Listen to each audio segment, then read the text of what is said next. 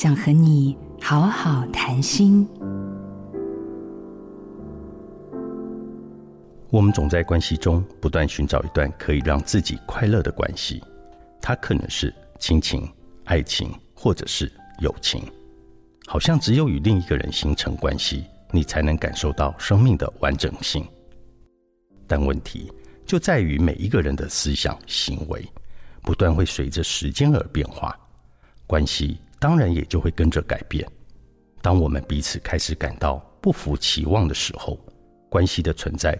就会逐渐的崩解，甚至会带来更多的痛苦。其实，我们不应该把自己的快乐和不快乐的源头寄托在另一个人身上，而应该向自己的内在来寻找，找出自己本自具足的快乐源头。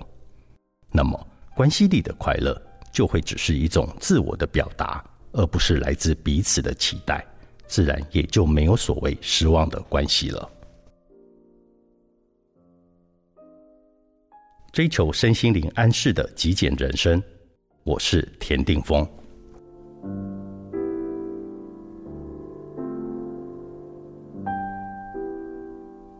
做自己的主人，找回你的心。印心电子，真心祝福。好家庭联播网，中部地区古典音乐台。FM 九七点七，北部地区，Bravo FM 九一点三。